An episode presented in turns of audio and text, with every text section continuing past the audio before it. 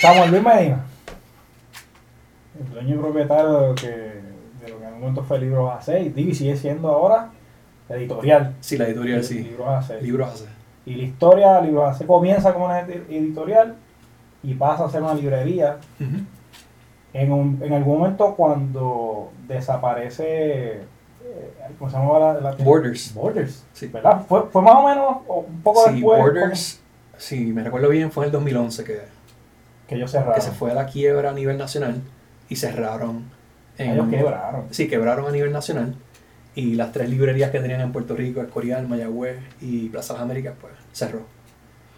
Bien espacio, bien, bien cool. O sea, yo me acuerdo, yo, Estaba brutal, era, ¿verdad? Sí. era como la biblioteca de Alej- Alejandría. Y tú, tú, tú. Y un cuido de gratis. Sí, también. También, También. No, en, mi- en, mi, en mi colegio las maestras se llevaban a los estudiantes a Borders y ahí hacían como que su tutoría.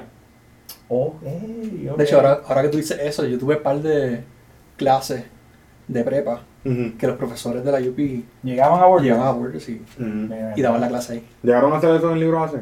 Sí. Está bien. No, Libro AC fue un espacio multicultural, multidisciplinario, multi todo. o sea, ahí se hizo de todo, se reunió todo tipo de personas. Ujú. eh, Los estudiantes de la Central, de hecho. Para allá. esa era la biblioteca de ellos. de la- AC. Sí, Sí, ahí, ahí tú te encontrabas gente de teatro, del ambiente de la música, de todo. de todo. Y de todas creencias, eh, ideologías, También, también. ¿sabes? Era un lugar que de lo mismo te encontrabas a un PNP que un independentista en la misma mesa. Y tú lo visualizaste cuando, o sea, de momento tu, tu visión de, de- de- del local, del espacio, una librería física, tú, tú visualizaste eso, que esto sí va a dar así. Sí, o sea, o sea, no, obviamente uno no tiene expectativas, pero no hasta que uno no lo ve, qué ocurre, uno no Claro. ve esa realidad, es que uno dice, ya lo se dio. Pero sí, en parte lo había diseñado de, de tal manera para que fuese un lugar transparente, abierto para todo tipo de público. Así que mi esperanza era de que se diera de esa manera. Ok. Y se dio. De hecho, te voy a contar una anécdota. Yo un día me, me reúno con, con una muchacha para una producción de, de una obra que nunca hicimos. Mejores. aclarar, porque eso- lo importante de la anécdota no es eso, porque nunca hicimos la obra. Pero estamos así sentados y de momento yo veo cruzando la Ponce de León a quien yo digo eh, mi, mi actor de teatro favorito, Ujú. puerto, actor puertorriqueño favorito, y yo digo, para mí es el mejor. ¿Quién es? Ernesto Concepción. Yo lo veo cruzando la, la calle. La muchacha, Yarimar, saludos Yarimar, es más chamaca que yo y honestamente pues no, no sabía quién era. Y, y yo digo, yo, Yari, que tú no sabes quién es Ernesto Concepción. Y dije, no, Yari es el mejor actor de este país. Él entra y yo lo saludo y yo le digo, coño, Ernesto, para mí es un placer verlo en persona. Yo bien presentado. Sí. Yo sé que a veces para los artistas son un poco incómodos. Y yo le digo, mira, justamente nosotros estamos hablando de hacer una obra. Y dice, coño, no me digas. Y él jala así, se sienta con nosotros. Y me dice, ¿tú quieres, quieres algo tomar? Y yo, da, de un café. Y me invita a un café. O sea, y lo digo, ese espacio era, era mágico porque pasaba todas esas cosas, en- encuentros cotidianos. O sea, Sí, mira, ahora, ahora que tú dices eso, de las experiencias más enigmáticas ajá. que yo viví en Santurce, fue, ¿ustedes se recuerdan cuál, cuál fue el año ese que eh, habían, se estaba yendo la luz en todo Puerto Rico? Antes- Ujú. Pero fue antes de María, Sí, como un apagón. que empezaron los apagones. Ujú. 2015, ¿no? Fue como para el 2015-2016. Sí, 2016. Ujú. Pues durante ese tiempo, pues hubo un día que la librería para ese tiempo no tenía una planta eléctrica. Ah. La planta eléctrica vino después de, de María. Y eh, tuvimos que cerrar antes de tiempo, eh, porque se había ido eh, la luz. Mm. Y de momento yo veo, teníamos las puertas abiertas para que las personas que estaban eh, todavía dentro del espacio pudieran, pudiesen salir y a ver si un calor brutal. Ujú. Y ya cuando todo el mundo se había ido, de momento yo veo esta figura que se va acercando y va entrando al espacio. Y cuando lo miro bien, es Luis Rafael Sánchez. Mm. Wow. Entonces, bien típico de esta figura icónica, em, él se acerca, pide una cerveza, pide una silla, le coloca la silla en la entrada de la librería y em, procede a sentarse y a mirar hacia la Ponce de León. Entonces yo estoy viendo a Luis Rafael Sánchez, con la, ya todo el mundo estaba, ya la librería estaba vacía, no había más nadie, Mm. estaba oscura. Luis Rafael Sánchez dándole la espalda a la librería, observando el, el panorama de, de la Ponce de León. Ponce de León. de Santurce. Tú tienes un retrato, cabrón. Tomé una foto. Ah, esto- sí, le tiré una foto, pero esto nunca lo he compartido, o sea, esto nunca lo, lo he compartido y casi no lo he hablado y nunca lo, lo subí. Pero tengo esa foto por ahí. Obviamente pudiese ser cualquier figura porque no se le ve el rostro. Claro. Pero yo sé que es Luis Rafael Sánchez. Wow. Eh, sí. Qué Cosa, loquera. Sí, y, sí, y- y- y historias así te puedo. Son Sí, un montón. montón. un montón. Un Claro. montón. Pero a mí, honestamente, siempre, siempre lo vi como eso, como un espacio mágico para eso, para, para darse- Y de hecho, muchas veces tú, tú organizaste actividades de, no, no necesariamente de libros, o sea, sí había presentaciones de libros, Sí. eso sí lo recuerdo, pero de diferentes cosas, diferentes espacios, o sea, ahí, ahí se hicieron shows, ¿verdad? Hicieron Eh, un show de música, de música. grabaciones, eh, cortometrajes, em, presentaciones de libros, lectura, eh, clases, se hicieron talleres, se filmaron em, anuncios. O sea, la, se- no se van a poder imaginar cuántas veces la librería pasó a ser una librería en Nueva York. en comerciales, o sea, porque aparentemente ese, tipo de, look. ese tipo de librería no podía existir en Puerto Rico, tenía que Oh, estar ok. situada en Nueva York. Nueva York. ¿verdad? Sí, hay como un estigma, ¿verdad? Sí, De- sí, de- o sea, literalmente ponían nieve, pusieron nieve No, en los cristales.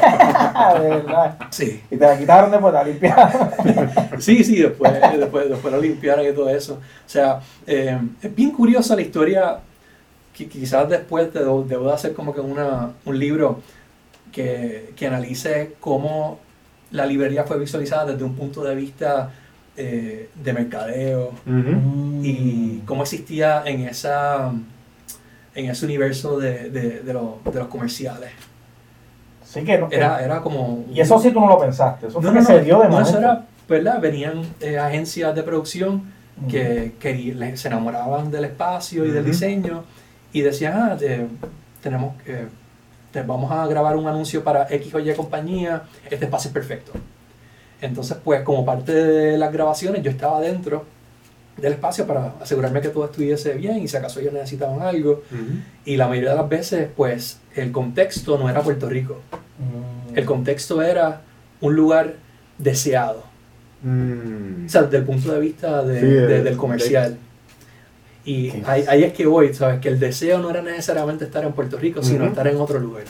Es que en Puerto Rico, si tú te fías, las librerías siempre, como digo, hay, hay un estigma de que son lugares llenos de polvo, pues, feos, Sí. abandonados, Sí, sí. que nadie quiere estar ahí. O sea, Sí. tú coges el libro que va y Sí. te vas, o sea, no te Sí. queda. Y no te queda. Sí. Y, y- y eso fue lo que, lo que cambió con Libros AC. Sí. Cambió el juego. Y también, voy a ver la clara, para mí, Libros AC, en el- la cuestión de el renacer de Santurce que, que pasó en estos últimos 5 o 6 años. Fue vital, porque fue de los primeros sitios negocios que yo fui Sí. en Santurce desde que se abrió esta, esta nueva ola de... Sí, comercio. Santurce, Santurce ha tenido, ¿verdad? Unos últimos 15 años donde se ha intentado ese renacer. Eh, proyectos como La Respuesta comenzaron eso. eh, también está Abracadabra. Ujú. Ah, bueno. Eh. Hay otros lugares que pues, vinieron, después llegó eh, li- libro, Libros AC, Ujú. luego pues, vinieron proyectos como Lote 23, Café Comunión, eh, también en la de Diego hay varios locales Oh, sí. que han tratado ¿verdad? De, de unirse a esa transformación. O sea, Santurce antes era la meca hasta cierto punto de, de- de- de Puerto Rico en términos culturales, económicos. El sector financiero estaba en Santurce, luego fue que se movió a, A Torrey. Eh, la, mayor- la- la mayoría de, de, de la producción que se hacía también era artística Ajá. era en Santurce. Eh, Plaza de las Américas hasta cierto punto, desde el comercio estaba en Santurce. Luego fue que lo mudaron para, para los moles. Y pues hemos intentado, ¿verdad? Eh, revivirlo. Y eh, creo que ha, ha funcionado. O sea, poco a poco vemos más proyectos y vemos más propuestas en, en Santurce. Yo, le- o sea, para mí la avenida Ponce de León, desde Río Piedra hasta Miramar, Miramar. es la arteria de, de Puerto Rico. Tienes ahí todas las universidades, los cines, los Ujú. teatros, los hospitales, ¿sabes? Todo lo que se produce nada más en, en, en ese, en ese, ese trayecto Ujú. es, es algo increíble. Y pues cuando, em, cuando creamos, cuando llegó Libros AC, pues quería traer un poco, un poco de eso. Eh, el diseño pues se inspiró de dos librerías. Em, The Strand, que está en Nueva York, y City, City Lights, que está en San Francisco. Ok. Sí. Eh, y, Y- y la y la- y la visitaste- fachada que ¿Y tú la era... visitar o...? Sí, sí, yo hice todo mi, mi research, research. antes de, de ir, o sea, fui a, fui a tres lugares, em, San Francisco, em, Nueva York, la ciudad de Nueva York y Boston. Ok. Ok. Sí, así que, em, y, y lo que pude ver y lo que me gustó, pues después me reuní con un arquitecto y unimos todas las ideas que, que pude ver Ujú. abstraer de, de esos lugares y de ahí es que surge libros hacer. De hecho, la fachada, que es como si fuese un libro abierto, que son los cristales bien altos, Mm. transparentes, eso lo cogí de un restaurante que vi en, en San Francisco, no necesariamente una Mm, librería, pero estaba justo al lado de, de The Strand. Y te daba ese vibe cuando tú, tú, tú Sí, entrabas, era ese sí, vibe de, sí. de- de un lugar donde puedes. Y los olores, porque la cocina estaba a mano derecha, o sea, el- y la sí, barra. sí, sí, nosotros tuvimos que, que rediseñar entero el, el espacio. Sí. Y vamos al background, porque o sea, la librería yo diría que, que puede ser de, de, de los, de los goals más recientes en, Sí. en tu vida, o sea, pero va- vamos para atrás.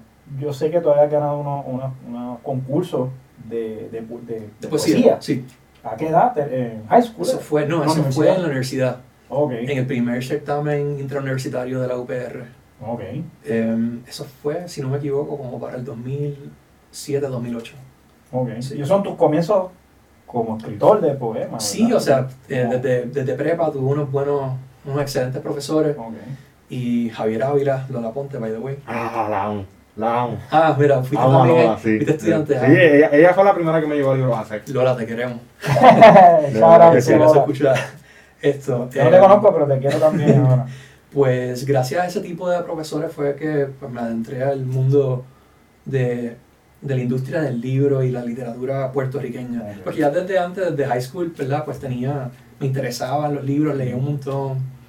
Em, pero, ¿verdad? No es hasta que uno lo ve de cerca y ve personas que conocen de esa, cómo funciona y cómo es que se mueve la cosa, pues que uno dice, ah, espérate, uno, la literatura puede ser esta otra cosa, la poesía puede ser esto otro, no es lo que me han enseñado. Y pues, pues así, pues comencé, co- comenzó así, yo yendo a la tertulia en Río Piedra cada vez que podía darme una escapada de las clases y, y luego me metí bien de lleno en, en revistas de literatura de Estados Unidos, o sea, como, como lector. Claro. Ya. Y em, luego se me ocurrió hacer una revista digital. La revista digital pasó a ser una revista impresa y la revista impresa eventualmente terminó siendo una editorial. Ok. Brutal.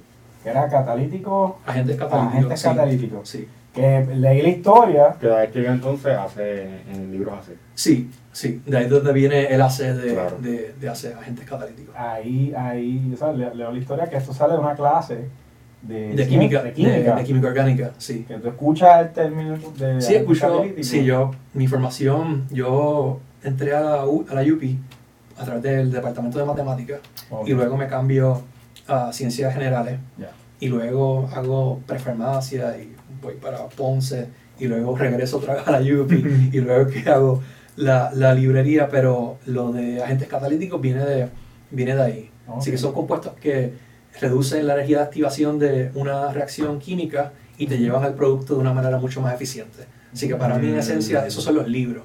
De momento tú tienes eh, consolidado en un libro de 200 páginas quizás las experiencias y las vivencias de un autor que le demoró años en poder acumular y tú tienes acceso a eso de una manera reducida y de un tiempo ¿verdad? Eh, relativamente, ¿sabes? En Sí. un, pa- un par de horas tú Claro. puedes vivir y Lo que te vivir- tome leerlo, claro. que vivir eso- la vida de otra persona que, qué sé yo, un ruso en el siglo XVIII. Y la, la, la inspiración, porque, ¿verdad? Y, y eso es algo que quiero que también nos aporte sobre tu, tu dedicación a, a ilustrar, o sea, dedicarte como ilustrador de los libros y los diseños. El diseño de ese libro físico eh, son figuras de juguetes, de, de- muñecos, de figuras, Sí. ¿verdad? De los G.I. Joe, soldados, Sí. este... ¿De dónde viene eso? El- o sea, tú no, tú no fuiste ilustrador de ese libro, sí. Sí, yo, o sea, yo fui el diseñador. O sea, Completo, ok. en- cuando empecé, me di, rápido me di cuenta que no había tantos recursos. Estamos hablando, ¿verdad?, del, 2000, del 2003 al 2008. No había tantos recursos en línea para poder aprender sobre el diseño de libros y cómo uno podía ¿verdad? Eh, llevar lo- la creación que uno tiene en la mente al plano tangible. Ujú. Y entonces, pues, me tuve que dedicar a hacer mi propio research y aprender sobre tipografía, aprender sobre diseño. Ya de por sí, yo tenía una colección de, uno, de un editor que se llama Alfred A. Knopf, es uno de los eh, editores más importantes en la historia de, de, de Estados Unidos. Y pues me gustaba mucho la propuesta en términos del diseño de él, eh, bajo la editorial Warsaw Books, o ahora se llama Knopf. Y pues, como usualmente uno siempre empieza en las artes, uno siempre empieza imitando.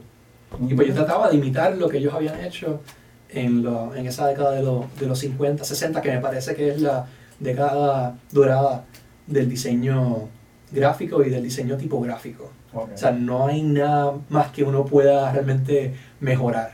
O sea, eh, uno puede crear quizás diseños ahora que uno piensa que están a la vanguardia y cuando uno va para atrás a los, los 50 y los 60, uno dice, espérate, esta gente ya lo hizo y lo rehizo. Em, En la época de la serigrafía. sí, sí, sí, sí, sí, por eso también, también aquí en, en En Puerto, Puerto Rico, Rico, claro. ¿sabes? Eh, tenemos artistas eh, brutales, ¿sabes? Em, pero, pero, ajá, que tuve que encargarme de yo mismo hacer todo, hacer todo prácticamente y para poder, por ejemplo, para poder imprimir una revista y dise- tú necesitas primero ser eh, un eh, como un agente cultural, ¿sabes? Tienes que, eh, tienes que un gestor cultural, disculpa. Uno tiene que buscar primero a los recursos, o sea, lo- los autores, reunirlos, hacer la convocatoria, luego uno hace la convocatoria, uno reúne los cuentos, uno lo reorganiza, espérate, entonces déjame ver cómo yo puedo editarlo, tienes que comunicarte con los autores, decirles, mira, quizás esto hay que moverlo para acá, o quizás has considerado eh, escribirlo de esta manera. Luego que tienes todo eso, vas al montaje, después de eso tienes que contactar en términos, o sea, si acaso quieres un recursos de, de ilustraciones o imágenes dentro de, de la revista, pues uno tiene que buscarse un, un- un fotógrafo para esa edición de la revista. Yo tenía la idea, la, la revista se llama, el, el subtítulo era Press Start to Play, como que el, jue- el juego de que estamos empezando a- a- con este proyecto. Ya. Y pues tenía la idea de utilizar juguetes. Y juguetes que apelaron a la nostalgia. Ok. Entonces pues me busqué un, eh, un pana que había conocido en la universidad para ese tiempo, que era fotógrafo. Y pues él tomó las fotografías, pero ¿verdad? dejándose de llevar por el concepto de lo que era la revista. Mm. Luego que uno monta todo y lo diseña, entonces pasa a buscar una imprenta. O sea, la imprenta la conseguí en Colombia. Ok. Por cuestiones de... O sea, aquí en Puerto Rico se ha perdido mucho de la cultura de la, de la, de la imprenta. Mm. Y también este, en En términos cuestión de, calidad. en cuestión de calidad, también en materiales, eh, también en- a nivel de producción. O sea, pues tenía, tenía, bien, tenía en mente ya una idea bien específica de cómo yo quería que se viera la, la revista. Mm. Y pues para ese momento pues lo podía, solo podía hacerlo en, en Colombia. Así que pues hasta que finalmente el libro, lo- las ediciones llegan, por, solo envían aéreo o por bote y luego uno se tiene que cargar de, de la distribución, Mm. llevarlo a las librerías, mercadeo. Para ese tiempo había empezado Facebook, así que la mayoría de las personas que se enteraron de agentes catalíticos para ese tiempo pues fue a través de Facebook porque fueron fuimos de los prim- de las primeras eh, de los primeros proyectos que utilizaron las redes sociales y Twitter y eventualmente Instagram, así que estuvimos en un momento clave. Y, y es una mezcla del recurso de la, de la era digital, pero vendiendo libros. Exacto, sí. Texto tangible, Sí. utilizando, y, y Sí. interesante esa, fíjate, esa, esa historia, yo no, no, Sí. no, no Y para, y para ese tiempo, ¿verdad? Vendía las revistas por Amazon Eh, también vendía la revista por correo, o sea, a mí me, llegaba, me llegaban giros postales. o sea, si acaso la persona no podía pagarme por internet, por a través de nuestra página, teníamos una, dire- una dirección que me llegaba al apartamento que tenía esa, para, para, ese- para esa época. Y me llegó el, el, el cheque, el giro, y después se lo enviaba. Era Ese tremendo hustle de vender libros, mano. vendiendo, vendiendo libros. Y ese fue el primero. Después, en el 2006, eh, eh, digo, el 2016 es eh, Láser. 2000, eso fue, no, eso fue con la revista de Agentes Catalíticos. Ajá. Eso fue el preludio a lo que eventualmente eh, se convirtió en la editorial. Eh, ok, ok. Y luego, pues, empezamos a publicar autores como Mayra Santos Febre, Ok. eh, Juan López Pausal, Luis Negrón, eh, Juan Luis Ramos, Sergio Gutiérrez, Cristian Ibarra, Rey Manuel Andújar, Xavier Barcárcel. Eh, yo también publiqué con, con la, con la editorial, Manolo Núñez Negrón, Karen Sevilla. Mi, mi, mi meta era publicar las voces em, emergentes de, de- de ese momento. O sea, eh, publicar es una apuesta. Cuando tú publicas a un autor, te estoy hablando desde un punto de vista de, De una, negocio, de una editorial. Ajá. No tanto Claro. de negocio, porque sí, tú puedes verlo desde un punto de vista de negocio y la meta es, ¿verdad?, vender libros. Pero desde una perspectiva de una, de una editorial con una propuesta que quiere, tiene unas metas eh, ideológicas, pues tú apuestas a que estos autores que tú estás publicando ahora, quizás en 50 años pasen a ser parte del canon de la literatura puertorriqueña. Y desde un principio, cuando estaba publicando libros, lo veía, veía el proyecto de libros hacer desde ese punto de, de- de vista. O sea, lo que, me, lo que me interesaba era publicar los próximos Luis Rafael Sánchez, Ok, Claro. hasta, cierto, hasta cierto punto. Sí, y uno sí, nunca sabe si se van a convertir en eso, ¿verdad? Eso ya uno se lo deja a los críticos y a la academia Claro. y al mercado. Eh, pero, pero el mero hecho que eh, durante ese tiempo se pudo aglomerar eh, ciertos autores y que esos autores tienen una correlación entre ellos en el sentido de que fueron parte de un proyecto, pues ya de por sí dice algo. Eh, así que, ¿qué es lo que ocurrirá con Libros AC y con esas apuestas que, que se hicieron por los pasados 12 años? Pues Sí, es totalmente, es, totalmente especulativo. Sí. Yo tengo mi opinión. ¿Cuál pero? ¿verdad? Yo tengo mi opinión. Yo tengo mi opinión, pero pues eh, la opinión hasta cierto punto no, no, no, es- no no es relevante. O sea, lo que, lo que al final dictamina eh, lo que es relevante pues es el público, si conecta, Claro. si comunica. Que sigue siendo la opinión. Que sigue siendo una Claro. opinión, pero yo creo mucho en el poder de la memoria colectiva. ¿Sabes? Eh, de cómo yo, yo apuesto, a pesar de todo, a- al colectivo y a la humanidad. Pero lo bueno que en Puerto Rico, la memoria colectiva, Ujú. casi siempre es para lo bueno, porque para lo malo aquí la gente se olvida de lo malo. aquí en Puerto Rico lo que es malo se olvida que a hacer. Aparentemente, aparentemente sí. Así son las cosas aquí. Sí, sí, en la parte eh, bueno, de, de- política y en la parte de problemas sociales, aquí la gente tiene short memory loss y no. Sí. Sí, no, eso no. Pero, pero mira, ¿sabes? hablando de esto, es que eh, todo, ha, todo ha cambiado y sigue cambiando a un nivel tan... Ujú. la- los cambios tecnológicos y los cambios sociales no es que van acelerando eh, linealmente, parece que van exponencial, porque si, me- ahora recordándome de cómo yo trabajaba hace 12 años con respecto a la editorial y todas las cosas que tenía que hacer para, para ¿verdad? lograr tener un libro físico Ujú. en la mano, Ujú. era una odisea. Es que no había, no había información. Ahora por lo menos, ¿verdad? Con, con YouTube, literalmente tú tienes la universidad, la universidad más, más diversa y más compleja de gratis. Cierto. si Claro. acaso tú quieres hacer algo y no requiere una licenciatura o no requiere, ¿verdad?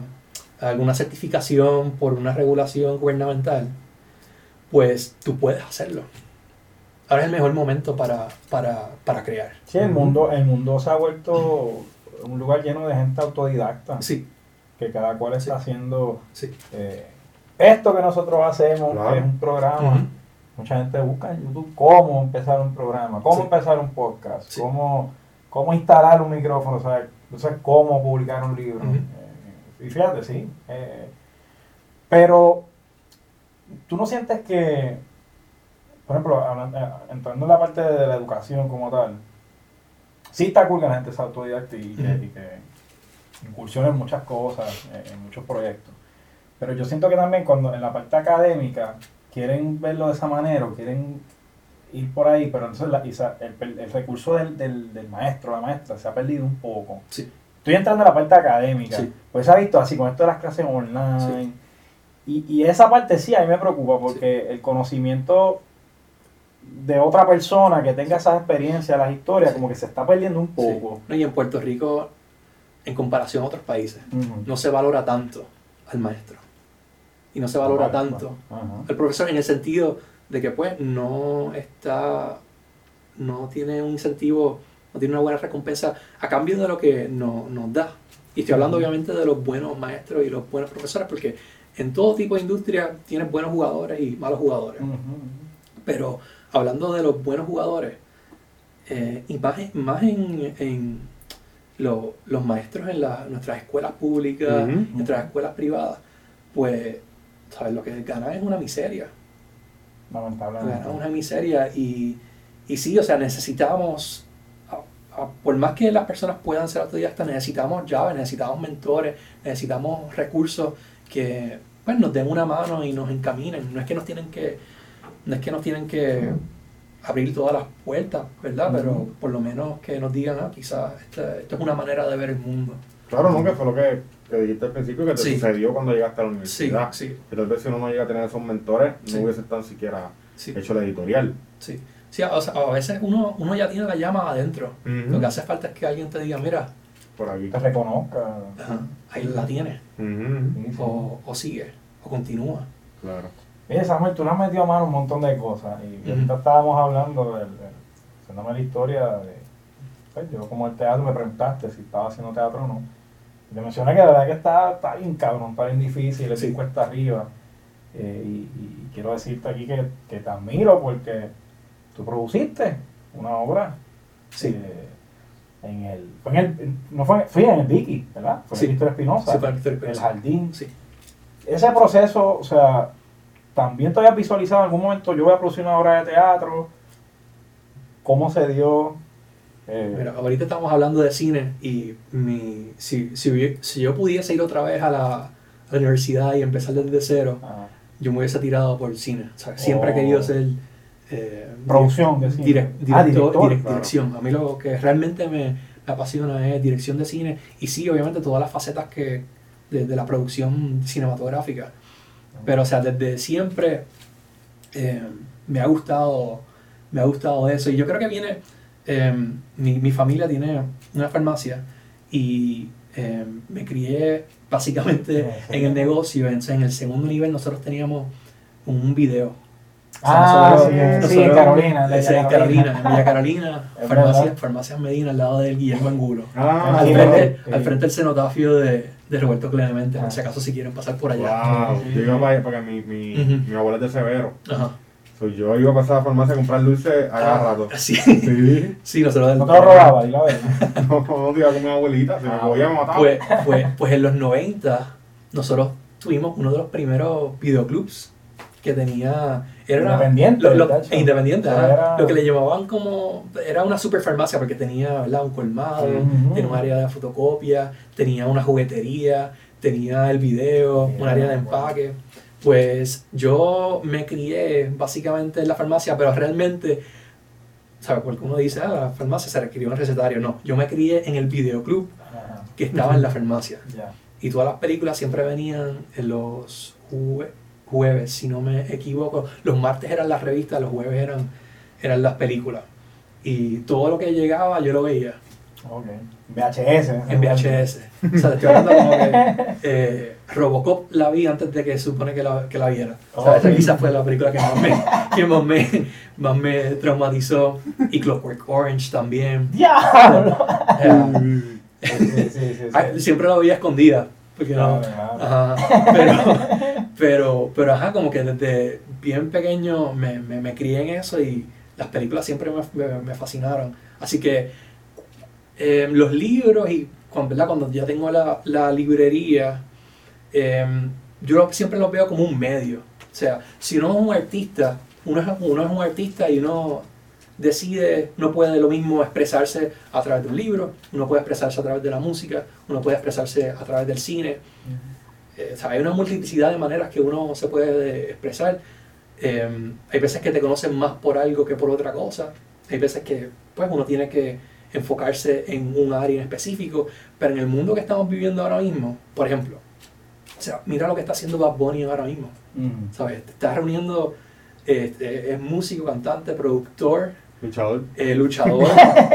y de seguro por ahí mismo ya, va- ya, lo van a ver como Bueno, ya en el. Narco, ya mismo. Y para mí, o sea, eh, Benito tiene, o sea, por- yo no lo, no lo conozco ni nada por el estilo, pero por lo que he visto de su, del material que ha, que ha hecho, tiene un potencial brutal como actor.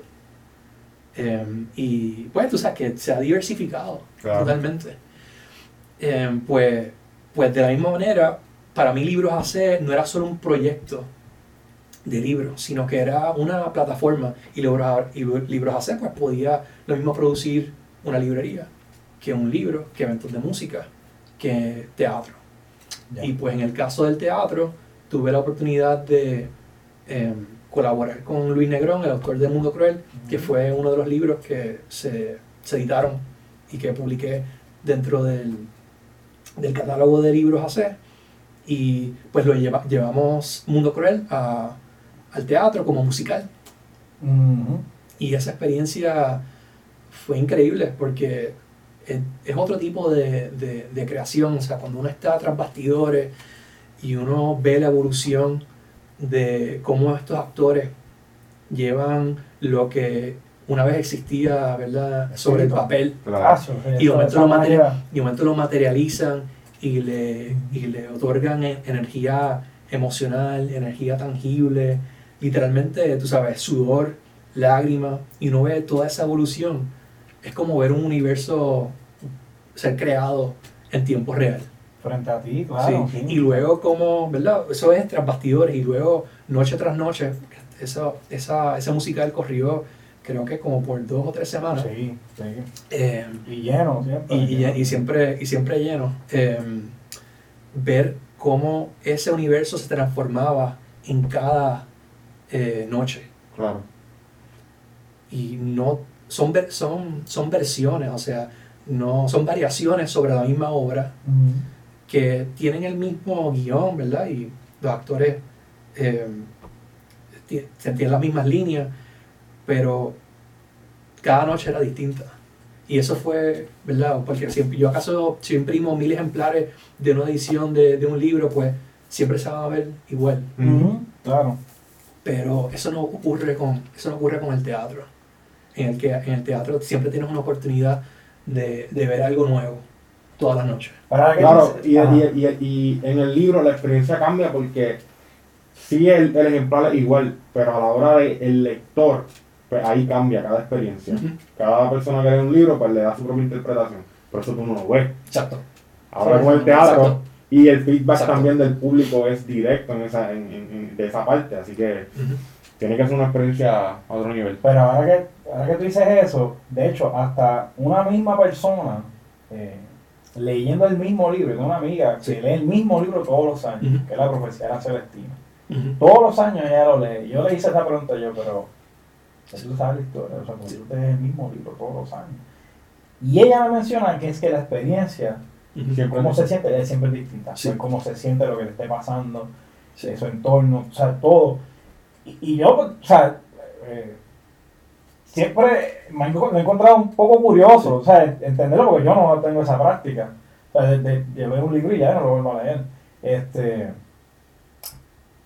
pero entonces se da eso también. Sí. Quizás es que es más difícil de verlo, Ujú. pero, pero se da. Y, y, y es bien curioso, es bien curioso este, ese proceso y es algo que uno no ve todos los días. De Sí. hecho, en el, en, yo fui a ver la obra del jardín y yo conocí a Luis Negrón gracias a la obra, eh, porque yo no, no, no lo conocía eh, a, O sea, él no sabía ni.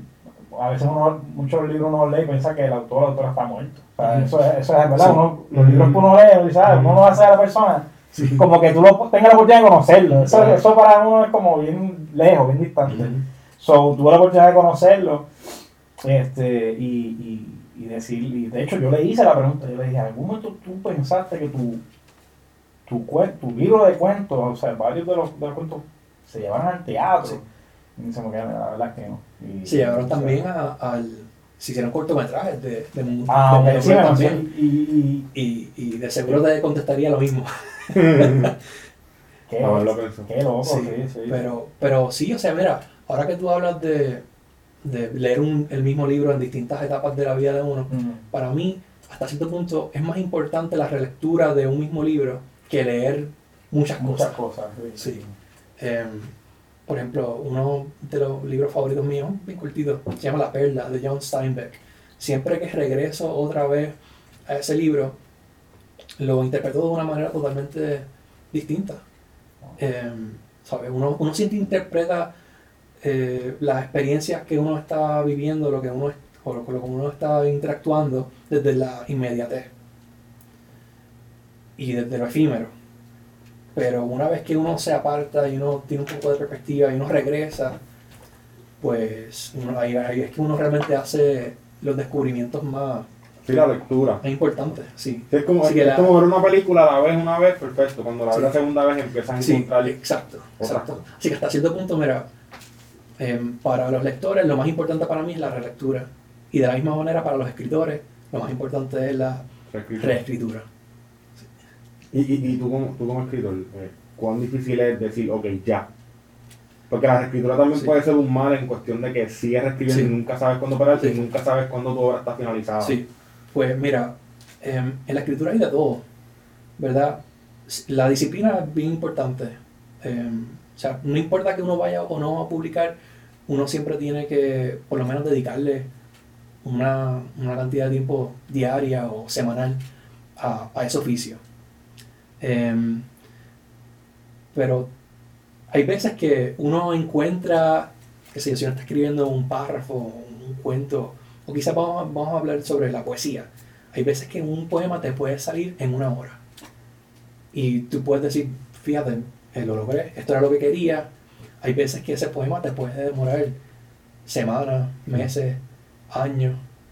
Em, pero hasta cierto punto, si- cuando, cuando, te, cuando logras escribir un poema y te sale, y lo lograste escribir en cinco minutos, realmente no fueron cinco minutos. ¿Sabes? Sí, todo, todo lo que uno escribe, todo lo que uno hace, te demora lo que, la, exper- las experiencias, todas las experiencias que tú has vivido. están Claro. aquí, claro. Y, Perfecto. y hasta cierto punto uno, uno es importante escribir, ¿verdad? Llevarlo, si no está en la computadora o si no eh, eh, quiere escribir con, con un lápiz o un, un bolígrafo. Eh, si no prefiere hacer eso, siempre es importante llevarlo al plano físico. Pero también el, cuando uno está pensando, uno siempre está escribiendo. Mm. O sea, uno siempre está dialogando con uno mismo, con la, con la conciencia de uno. O sea, así que si uno, si uno está consciente de que esa interacción uno la está teniendo con uno mismo casi todo el día, pues de cierta manera uno está escribiendo. Eh, así que hay veces que, mira, yo he publicado nada más dos poemarios, Sushi y Láser, Mm. y llevo ya, eso fue, que como 13, 14 años desde que empecé a escribir. Hay veces que, que digo, "Ah, esto funcionaría para un libro, hay veces que pues esto funciona nada más para mí, como un ejercicio, como un taller. Ok. O sea que no necesariamente todo lo que uno escribe uno tiene que, uno tiene que publicarlo. claro. ¿sí? También uno tiene que tener bien claro cuáles son las metas que uno quiere. Hay autores que meramente quieren lograr lo que, lo que ellos tienen en, ¿verdad? En su mente, ¿sabes? Lo que, lo que les entusiasma. Hay otros autores que quieren hacerse famosos, otros autores que quieren ser, que, que quieren hacerse dinero. Todo depende de, de qué punto de partida uno, uno parta. Y inspiración, tú tienes una línea bastante marcada que son poemas cortos y los que pude ver de láser, eh, son inspiraciones de, de- de cosas de tu vida, relatos de tu Sí. vida, bien, Sí. bien que uno se puede identificar, o sea, Sí, de, de la muerte de tu tío, es uno que, que, que mencionas que, ¿cómo era? que tu abuelo era barbero sí, y que llegas al funeral de tu tío, o sea, que son cosas que, que muchos puertorriqueños y puertorriqueñas se pueden identificar porque hablas de la, de la cotidianidad, pero en- así es. sí, yo creo que ese, ese es el primero, mucho embuste, mucho embuste y cuento al que te refieres. Ajá. Eh, sí, ese mismo, mucho embuste y cuento. Y dice hasta los mismos temas de, los de los poemas. O sea, te digo porque eh, normalmente cuando uno utiliza la palabra poesía. Poema, uno se va en el viaje, o sea, uno tiene referencias románticas Claro. y de la o sea, que, que quizás el origen, ¿verdad?, de la poesía. Entonces, que haya este estilo Sí, puertorriqueño, cotidiano, de, de cosas. Sí. De hecho, mi clic con la historia de Luis Negrón fue ese, que era una historia sin, o sea, algo bien, mi lenguaje, yo lo puedo entender, yo no, yo no, no es algo rebuscado que tengo que estar, o sea, no es, es algo con lo que me identifico rápido. Sí. La, la, la poesía comenzó como narrativa, ¿sabes? ¿Sabes? Yo creo que Borges, Luis- eh, Borges es el que, el que habla sobre eso, que todo es una narración. Eh, y pues no, la poesía ha pasado a ser estos últimos, estos últimos años otra, otra cosa, pero en esencia tú tratas de comunicar experiencia A otra persona. Y hay veces que em, para mí, ya de por sí las palabras en sí, etimológicamente, tienen una carga. ¿Sabes? Para mí la palabra mesa, por ejemplo, tiene una carga emotiva brutal. Porque todo lo que tuvimos que, todos los años que tuvieron que pasar para que se construyera nada más el concepto de la palabra mesa, no puedo, no puedo huir de eso y decir la, me- la palabra mesa es una palabra Muy normal. simple, no, es muy Eh, simple. eh, es, es poesía, o sea, todo tipo de, de, de palabra en esencia es, es, eh, tiene, un, tiene una carga poética. En láser, pues soy un poco más. em, eh, soy un poco más cons- conservador en el sentido de que quiero, quiero escribir estos poemas de una manera que las personas puedan entenderla. O sea, prefiero utilizar palabras sencillas. Ya. Y el juego con láser era cómo yo puedo construir poemas complejos con ideas y palabras que son vistas como simples. Sí, que usamos todos los días. Que usamos ¿sabes? todos los días. Sí, sí. En vez de tratar de utilizar ¿verdad? palabras bien bonitas, Rebuscadas. bien rebuscadas, de domingo, y bien claro. bonitas. Sí, pero es lo que tú dices. Toda Ujú. palabra lleva su carga. So, ahí es que te das cuenta que, Sí, que no importa cómo la escribas, Sí. ya tiene una carga poética. sí, exacto. Y me gusta que traigas ese tema porque también, y eso yo lo vi en, en- en tu espacio, en tu espacio físico del libro base, eh, y lo estabas hablando, que, que era un espacio que querías que fuera multicultural, multidisciplinario y para, para todas las clases. Porque siempre se ha visto que la, la y es lo que el sistema siempre ha querido impo- eh, presentar o, o decir, que la lectura, la educación, el formarse, el educarse, el leer, el, el leer una poesía, eh, la gente, o sea, que, que haya, haya, haya gente que no tiene ese acceso por recursos económicos y, y, y pasa, o sea, a veces vemos, vemos clases que, que ¿verdad? Bueno, ¿verdad? con menos de- eh, desventajadas, que, que no se les da ese acceso o no se les habla sobre eso, nunca se les da un interés, porque siempre se ha visto la cuestión de, de, de los libros, educarse, leer, Sí. como algo para, Sí. para gente con más oportunidades, la élite, gente Sí. de chavos, y no, o sea, no, no, es- no debe ser así. No, a veces es como también la aproximación que uno le, le otorga a esas personas, pues qué sé yo, como que si de momento es la primera vez que tienen una experiencia eh, leyendo un libro y vienen y le dan un libro, qué sé yo, por más que a mí me encanta la Chalky, me encanta, ¿verdad? Eh, lo- la mayoría de los libros canónicos de Puerto Rico, pero quizás esa no es la manera correcta de, de, de presentarle a una persona eh, la literatura. O sea, ¿por qué no hablamos de, ¿sabes? De cómo ciertas figuras dentro del, del reggaetón eh, utilizan algunos, algunos recursos y herramientas literarias para para comunicar. Eh, por ejemplo, ¿por qué, por qué no usamos líricas de Robbie Draco? Como que, ¿sabes? Llevarlo primero a algo útil, a algo que las personas pueden entender y entonces luego partir de ahí. Es como casi eh, eh, lo que le llaman retro, retroingeniería. Eh, así que hay veces que asustamos a las personas con, con, con estos temas literarios y le huyen. Es como con las matemáticas. Como que Sí, sí, sí. eh, seguimos diciendo que las matemáticas son aburridas y que, se- y que, Ujú. son, que son difíciles y pues lo repetimos tanto que se convierte en realidad. Y es irónico porque, por ejemplo, la música que de momento puede ser un, algo accesible para todo el mundo hasta cierto punto, eh, llega el punto que, por ejemplo, yo sé que ahora con todo esto de la pandemia ha cambiado, pero un concierto no es tan accesible. Ujú. O sea, es más, es más accesible comprar ese libro que Sí. pagar una taquilla Sí, en un exacto. concierto. Entonces, ahí está el juego irónico de que. ¿por qué no se ha leído tanto libro? Y se, o sea, se ha consumido entonces quizás Sí. música y otras cosas que terminan siendo más costosas, o sea, el- el- en el ambiente artístico. Sí. Eh, y a mí siempre me ha estado bien curioso eso. eh, pero ese otro que tú dices es el approach, quizás, Sí. que, que Sí, se le ha hecho. no, a- no se le da el libro, no se le da el valor de entretenimiento al libro tal vez que se le da un concierto. Sí. Sí, o sea, hay que. Apost- yo apostaría a hacer una. a hacer los libros cool. O sea, puede sonar bien sencillo y bien simplista, Ujú. pero.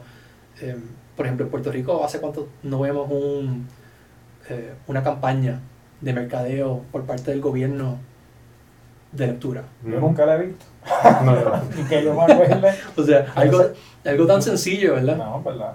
No, no, no. Y de hecho, y quería traerle este tema porque hace, hace poco fue que lo descubrí. Ujú. Yo tengo este amigo que vive en, en Virginia y me recomienda el libro Sapiens. Sí. Y la serie, que, que- dos libros que vienen después. Este, y fue- estaba este stroll de que aquí yo no, no sabía dónde conseguirlo porque estamos en la pandemia, no, que, no me quería tirar a ningún sitio a buscarlo. Pues termino comprándolo por Amazon. Y creo que tú me dices, mira, si eso está en, Sí, en, en, en internet. en, ajá, en la aplicación de Apple de Sí, leerlo. de, de leerlo. Sí. Y yo teniendo el libro físico, Ajá. lo he leído más en el teléfono que en el, que en el, libro. Entonces quería traerle, esto es tan cool con eso. O sea, ¿creen que ese, ese avance de, de cambiar el, el texto físico tangible a la parte móvil, eh, eh, Sí. digital? Pues, pues para mí, o sea, un libro, a pesar de que está, está casado, tiene una relación de matrimonio con, con el texto, un libro es un objeto distinto, o sea, es, es un producto distinto al que uno al que uno pues interactúa cuando uno compra un libro digital. Claro. El ebook. El libro. No, incluso yo, yo prefiero el libro físico. sí. Para mí. Sí. O sea, si, si acaso uno quiere leer de una manera rápida, o si lo que tú, si acaso lo que único que te, que te interesa es el texto como tal, pues vete digital, Ah, ¿verdad? Pero el libro es otra experiencia. Y también hay estudios, ¿verdad? Que cuando uno lee algo sobre el papel, pues hay más retentiva. Cuando uno está viendo sobre una superficie que yo le llamo la eterna planicie, porque no importa cuánto uno, cuántas páginas uno haya pasado, todavía estás en el mismo plano. Mientras que cuando uno está con un libro físico, tú ya reconoces que pues este libro tiene un grosor, mm, tiene, lo puedes ver, tiene 140 páginas. Y hay una satisfacción tan De sencilla como de pasar una página a otra. mm, O sea, puede ser bien eh, anacrónico, pero, pero me parece que no podemos, eh, no podemos restarle importancia a eso. Y también, los libros electrónicos lo que llevan son como que eh, 20, 20 Mm. años, o sea, llevándolo a- a- al internet, porque hasta cierto punto las páginas web son libros, son, Ujú. tienen texto eh, en, en ellas. Pues, ¿sabes? Los libros físicos le llevan bastante, bastante más en términos. De, de- de duración. Y hay algo que a mí me preocupa en, en específico con, em, con los libros digitales, y es que perdemos el original. O sea, no hay ninguna manera de nosotros poder discernir entre lo que fue el original de, de una edición Mm, versus otra. Porque cuando uno está interactuando con estos libros digitales, uno está interactuando con los servidores y los servidores te van a enviar la información más reciente. Así que en teoría, de momento tú puedes estar leyendo el Don Quijote Y cambia. y al próximo día, en vez de Dulcinea, es Juana. Sí, sí, sí. sí. Mm. Como la pintura. ¿sabes? o sea, Sí, y tú eh. no has terminado tal vez el libro y cuando vienes a ver ya cambia el nombre. Cam- cambió todo y, y, y, y si uno se eh, y si uno extrapola ¿verdad? a 50, 100, 1000 años, pues quizás las los, los seres humanos que estén viviendo allá piensen que está- realmente están leyendo Don Quijote cuando no estaban le- cuando no, no leyeron Don Quijote y nunca lo leyeron, Ujú. porque la información se, se tergiversó de tal manera que, que ya perdió el, el- el significado original Claro. el contenido original. Es algo de lo que habla Borges en uno de sus libros, en un cuento de, de que está incluido en ficción, si no me equivoco, Tlon Ukpar Orbis Tertius. Él habla sobre esta edición eh, de una enciclopedia y hay una entrada y de momento hay una entrada a este lugar que existe en el plan, un lugar en el planeta Tierra y de momento él lo compara con otra edición que tiene su amigo y la edición de su amigo no la tiene pero él lo tiene. Y después cuando él va a la edición de él, no lo encuentra. Es como que se pierde. Ok. Wow. Y eso lo vemos ahora mismo, mira, lo podemos ver con el Nuevo Día, lo podemos ver con el New York Times. Si acaso ellos no, ellos ven que la noticia no le está generando suficiente incentivo, no le está dando suficiente incentivo económico o profits, ganancia, pues ellos vienen y cambian el contenido. Mm, Digo, el titular. Mm. o- Exacto. Hasta el clickbait. Ajá. O cuando pasan metidas de Sí. pata, que tú ves que sí, Exacto. ¿verdad? Pero ¿qué ocurre cuando estamos hablando de información que es extremadamente importante? Mm, ¿Sabes? Estamos, estamos presenciando que la- ciertas compañías y ciertas eh, personas pues, pueden, tienen el poder de manipular la información. Eso, eso es lo más que me preocupa de los ebooks y por eso sigo creyendo más en los libros, en los libros físicos. Es como un Wikipedia de los libros. Sí. Ahí Sí. cualquiera mete mano, ahí editan y. Hay tecnologías, por ejemplo, eh, ahora mismo estamos hablando ahorita de blockchain, de Ujú. Bitcoin, ¿verdad? Se puede hablar mucho sobre la- lo especulativo, de los precios, pero en esencia esa tecnología nos puede proveer eh, crear objetos tangibles dentro de un, de un universo digital. Porque es una cadena de bloques que, es indeleble. Y no importa si acaso tú vienes y le haces un, un cambio a algo, tú siempre vas a poder ver eh, la copia original. Mm. Así que aun cuando tú trates de cambiar el contenido, tú puedes ver las ediciones que se hicieron, pero vas a poder trazarlo otra vez para, Para para atrás. Así que en ese aspecto eh, me entusiasma esa tecnología también por, por ese aspecto, porque puede corregir eh, y ayudarnos a encaminarnos al futuro y evitar, evitar esta- este tipo de cosas que están pasando hoy en día en los medios. Yo, yo realmente siempre lo vi también por la cuestión. En algún momento cambié mi mindset eh, a, a informarme más sobre la parte ecológica Sí. y ecoamigable y toda la naturaleza, o sea, el, el- el- explotación de recursos naturales. Ujú. Y de hecho, hace tan reciente como este fin de semana, trabajando en una producción, eh, no recuerdo por qué razón, dejan los contratos, release para la- los talentos del, del- de la filmación.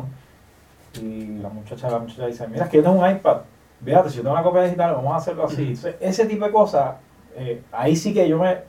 eh, ¿verdad? Con los libros es diferente, pero con esto yo digo. ¿verdad? ¿para qué tendrías tanto papel? Que es un mismo documento y lo que vale, si él la firma, Sí. para algo, eh, o sea, sí, pues, dejemos de usar tanto papel para ese tipo de cosas y a veces mucha, mucha, Sí, pero también puede ser igual de peligroso porque tú estás filmando algo que se puede cambiar. claro, sí, Pero- y eso pues que, Pero también, eh, la mayoría, eh, eh, esto es ya una regulación, todos los libros que se producen en Estados Unidos es con papel reciclado. Mm, ya yo no Sí, sabía. con papel reciclado. Así que todo lo que ustedes vean es, es papel reciclado. Y también, Mm, también uno tiene que pensar en cuánta energía están gastando los servidores. Claro. mm, sí, para mantener algo ¿Sabes? digital arriba. Ex- ex- exacto, exacto. que quizás uno cree que está haciendo ecológicamente, ¿verdad? Eh, correcto. Horrible. Ajá, ecoamigable, pero realmente no. O sea, habría que, que- que medirlo y ver, buscar información y data que sea fiable para poder medir realmente los efectos en el medio ambiente, pero hay que considerar también eso. Definitivamente no debemos quemar los libros, como hicieron los alemanes. No, definitivamente no debemos de, de- de quemar los libros. Eh, pero realmente, mira, lo más ecoamigable que uno puede hacer hasta cierto punto es leerse un libro. O sea, que si no lo compra, léelo. y pasarlo. y Mm, pásalo claro. y compártelo y que tus futuras generaciones también puedan, le- puedan leerlo. Obviamente esto no, le, esto no le conviene a las editoriales, pero Sí, sí. no le conviene a las editoriales, pero, pero, pero sí, o sea, hasta cierto punto tienes razón, o sea, mucho mejor eh, en ese sentido leerlo digital, pero, pero si se utiliza una tecnología como la de cadena de bloques, pues ahí me sentiría Más más, seguro. más seguro, más seguro. Sí, o sea, hay soluciones que obviamente lo vemos sí, ecoamigable y toda la cosa, pero cuando vienes a ver el clavete económico, Sí, o sea, porque ahora mismo es un lujo. Literalmente, el, el- la aplicación de, de Apple News, sí, cuando yo la descubro, digo, coño, qué bueno, porque entonces no tengo que estar buscando cada periódico, me los, los tengo todos ahí, y, y- y no tengo que estar leyendo Facebook, que es donde era una Sí. fuente de momento así de informarse. Pero cuando empiezan a cobrarlo, y digo, adiós, carajo, pues entonces ahora hasta para informarse, hay que pagarlo. Sí. Y está aquí mi teléfono, o sea, pero. Y es, es esa contradicción de que, por por ejemplo, el, el costo del, del, del periódico, que a la larga sí termina siendo más económico. Pero, o sea, ¿hasta qué punto? Porque si siguen elevándose los costos, porque lo ecoamigable o lo que no use menos recursos, lo terminan eh, cobrando más, el, el- el precio es más alto. Eh, so, a mí también yo quiero como que, cool, vamos a aportar a eso, pero vamos a mantenernos en un precio eh, que todo el mundo tenga acceso, porque entonces va a ser un lujo, o sea, salvar el sí. planeta va a ser un Sí. lujo. Sí, eso también, por ejemplo, tú vas a los, los libros digitales son caros. Sí, Como uno sí. dice, diablo, yo voy a gastar 12 pesos Mm. por bajar una, una, un website. Mm. O sea, realmente como que te están dando una llave imaginaria Mm. para tú poder acceder a, Mm. al texto. O sea, yo diría, mira, si por lo menos lo vendieran en packages, qué sé yo, como que el libro y el, y el libro digital juntos, o, o que tú vas a hacer por suscripción, o 3 pesos, pero 12 dólares por, por algo que no existe. Sí. También, o sea, es importante porque los autores pueden cobrar. Claro. Esa es otra, eso sería, ¿verdad? Eso es otro, Otro ese es otro tema vasto, pero, pero o sea, es bien complejo. Samuel, futura, futuros proyectos Sí, que sí. tú tienes en la mente ahora mismo. Eh, cierra libros hacia para que no lo sepa. eh, Sí. De hecho, yo me enteré los otros días. Sí. No, no, no, cierra el, el espacio físico, perdón. Sí, o sea, ¿verdad? vendimos, vendimos la, la, la llave de la, de la librería Ujú. a The Bookmark, así que ahora las personas pues pueden, pueden visitar todavía la librería Santurce, salvo que pues en vez de ser libros a hacer, pues es Bookmark y pues eh, no tiene ya el área de restaurante Por el momento. No sé si acaso eh, en el futuro eh, lo- lo, lo abro. lo, lo- lo integren de nuevo. Eh, pues yo, Libros AC, continúa en el sentido pues, de, de un punto como editorial. Editorial. Como Exacto. editorial, eh, me estoy cogiendo ¿verdad? Un, un tiempo para, para mí. Ya. después, después de, después de o sea, Muchos ocho años que estuvo la librería en Santurce, pero nueve años realmente desde que empecé a trabajar en, o sea, de- por ejemplo, desde que firmé el contrato de arrendamiento y empezamos a, a trabajar en, dentro de la librería, a construirla. Así que ahora mismo estoy cogiéndome un tiempo para, para pensar realmente qué es lo que voy a hacer con, con libros AC. Hay varios, varios libros que están engavetados de autores que, que posiblemente se publiquen en los próximos años. Y pues, eh, nada, siempre me encanta el cine. Así que si acaso se Te vas y te estudias allá con, encuentro, con encuentro una oportunidad en, en el cine o, para, o de producción, me encantaría ser, colaborar en esa, en esa área. Sí. Y también, o sea, ahora mismo estoy estudiando mucho y leyendo mucho sobre eh, blockchain. Y eso es, es, lo más, es, es de lo más que me entusiasma. Mm. Y realmente estoy buscando la manera de cómo poder integrarlo con lo que, con lo que ya conozco. Eh, así que estoy, estoy en esa. Súper interesante, ¿verdad?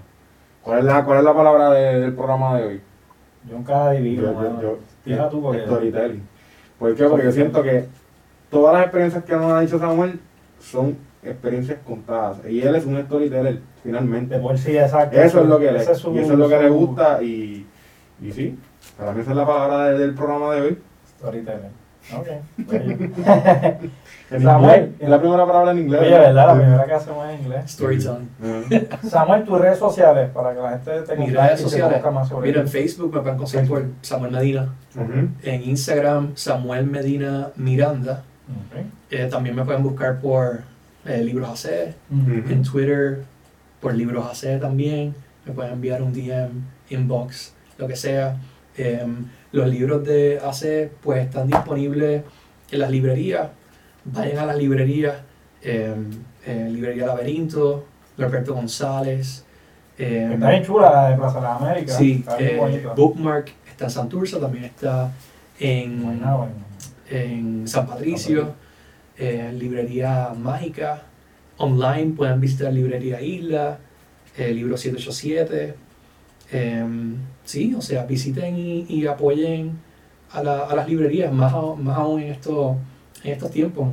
Y nada, eh, también próximamente eh, estaré anunciando un nuevo libro que voy a publicar, pero eso pues será ya para el año que viene. Por ahí, ya para el año Sí, que no, viene. vamos- a poner en las redes de nosotros. la que vamos a hacer el estreno. ahí mismo. Sí. Claro que sí. Bueno, Luis, tus redes. Este Luisda en Instagram y en Twitter, este Luisda. Ángel X más en todas las redes y a nosotros nos pueden conseguir como Sonrisa Yegua. Ya saben, denle subscribe a la campanita y nos vemos luego. Gracias.